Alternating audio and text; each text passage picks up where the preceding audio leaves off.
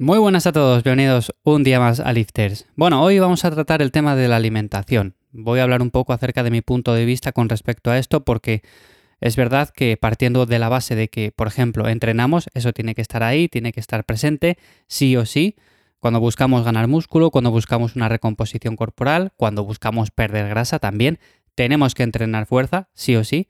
Y partiendo de esa base, luego también hay otras cosas importantes y una de ellas, por supuesto, es la alimentación. Pero escucho un montón de opiniones diferentes, un montón de enfoques. Hay personas que dicen no hace falta contar absolutamente ninguna caloría, otras personas que dicen hace falta contar todo, cuadrar los macros perfectamente. Luego tenemos, por ejemplo, corrientes que van más hacia hidratos altos, grasas bajas, otras corrientes al contrario. En definitiva, Entiendo que para cualquier persona que esté empezando esto es mucho lío, porque a mí me pasaba que no sabía por dónde tirar, porque de repente escuchaba una persona que decía, oye, un enfoque cetogénico en el cual no cuentes calorías y consumas poquitos hidratos de carbono, pues te va a venir bien para verte mejor físicamente, para ir ganando poco a poco masa muscular, vas a rendir, vas a estar muy avispado mentalmente porque no va a haber hidratos de carbono que te crean ese aturdimiento, por así decirlo, estás como un poco más dormido. En definitiva, puedes escuchar eso y luego también tienes la otra parte de, oye, pues necesitas meter hidratos de carbono porque con ellos vas a rendir, vas a generar más masa muscular, además vas a descansar mejor por las noches. Tenemos ese caldo de cultivo y decimos, pero a ver, ¿a quién hago caso? Porque esto es un cacao. A mí me habéis escuchado hablar un montón de veces de que, por ejemplo, recomiendo hidratos de carbono alrededor del entrenamiento, Luego también en la cena, ¿por qué no? Hay muchas personas a las que les ayuda eso a descansar mejor por las noches. Entonces, claro, llegado a este punto, ¿qué es lo importante? Bueno, partiendo de la base de que la alimentación es clave, tenemos ciertas cosas que yo bajo mi punto de vista hay que cumplir, sí o sí. Por ejemplo, cuando empezamos de la nada, cuando por ejemplo empezamos a entrenar y alimentarnos de forma correcta, una fase por la que hay que pasar sí o sí, bajo mi punto de vista, es por la de contar macros. Sé que hay muchas personas que dicen que no, que no es necesario, pero yo no estoy diciendo que sea necesario hacerlo siempre. De hecho, yo, por ejemplo, a día de hoy sé más o menos lo que como sin tener que estar contando continuamente. Pero una persona que viene de la nada no sabe ni las calorías que está consumiendo, ni las que, por ejemplo, puede estar más o menos gastando, ni las calorías de mantenimiento, ni las de superávit, ni en cuánto tiene que estar el déficit calórico.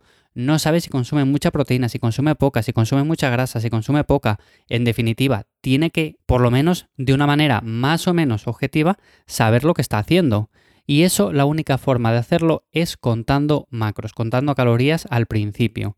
Luego es verdad que nos damos cuenta, por ejemplo, oye, pues mira, consumía demasiadas grasas, voy a bajarlas, o consumía muy poquita proteína, tengo que subirla, y a partir de ciertas semanas ya sabemos más o menos controlarlo y podemos hacer una alimentación más o menos intuitiva. Pero eso que comentan al principio de es que no hace falta nada, ni contar ni nada, o sea, simplemente limítate a comer muchos vegetales, a comer comida nutritiva y simplemente parar cuando estás saciado. Ya, el problema es que muchas personas tienen ese regulador, por así decirlo, atrofiado y esa saciedad que muchas personas cuando ya llevan una buena alimentación durante años, entrenan, se mueven y todo eso, pues lo tienen más o menos equilibrado y saben lo que tienen que comer y cuánto tienen que comer, pues hay muchas personas que no, que no lo saben y pueden comer de más tranquilamente pensando que todavía no es suficiente.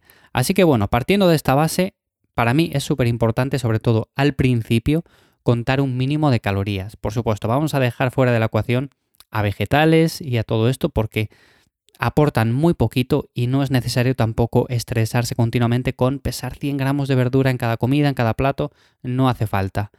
También tenemos el lado opuesto, ¿no? De personas que dicen, no, no, es que hace falta contar todo, por supuesto, los vegetales también aportan hidratos de carbono y tienes que contarlos. Yo soy más de la opinión de que en un punto medio, la gran mayoría de personas se van a encontrar a gusto y van a obtener buenos resultados. En un punto medio no hace falta irse al extremo de estar contando absolutamente todo, ni al otro extremo de decir no hace falta contar absolutamente nada. Vamos a quedarnos en un término medio. Vamos a contar al principio lo necesario para saber en qué punto nos estamos moviendo y a partir de ahí, por supuesto, ya podemos ir ajustando sin necesidad de tener que ir con la báscula a todos los sitios.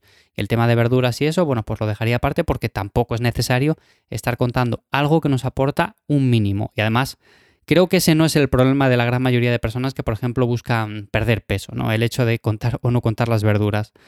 Pero bueno, partiendo de esta base, ¿no? El hecho de que para mí es importante contar macros al principio para saber en qué punto estamos, hacia dónde nos dirigimos y a partir de ahí una alimentación buena es fundamental. Pero claro, si entramos en el concepto de alimentación buena, ¿qué significa para ti alimentación buena? Pues seguramente algo diferente que para mí. Hay muchas personas que dicen, bueno, pues alimentación buena significa no comer ningún ultraprocesado o ningún alimento de estos que podemos considerar poco nutritivo o insano. Vale, te lo compro si eso podría ser una alimentación buena. Pero una alimentación buena, bajo mi punto de vista, también puede ser una en la cual se incluyan, en el 90% de los casos, alimentos muy nutritivos y luego puntualmente podamos incorporar algo que, aunque no nos aporte quizás demasiados nutrientes, vitaminas, minerales, que no sea muy rico nutricionalmente, nos ayude a generar esa adherencia necesaria para que podamos mantener el plan a largo plazo. ¿Y a qué me estoy refiriendo con esto? Bueno, pues me estoy refiriendo a que si puntualmente me como una hamburguesa no pasa nada. Y si puntualmente me como un helado porque el contexto es el idóneo y me apetece y sé que el resto lo estoy haciendo bien, pues tampoco va a pasar nada.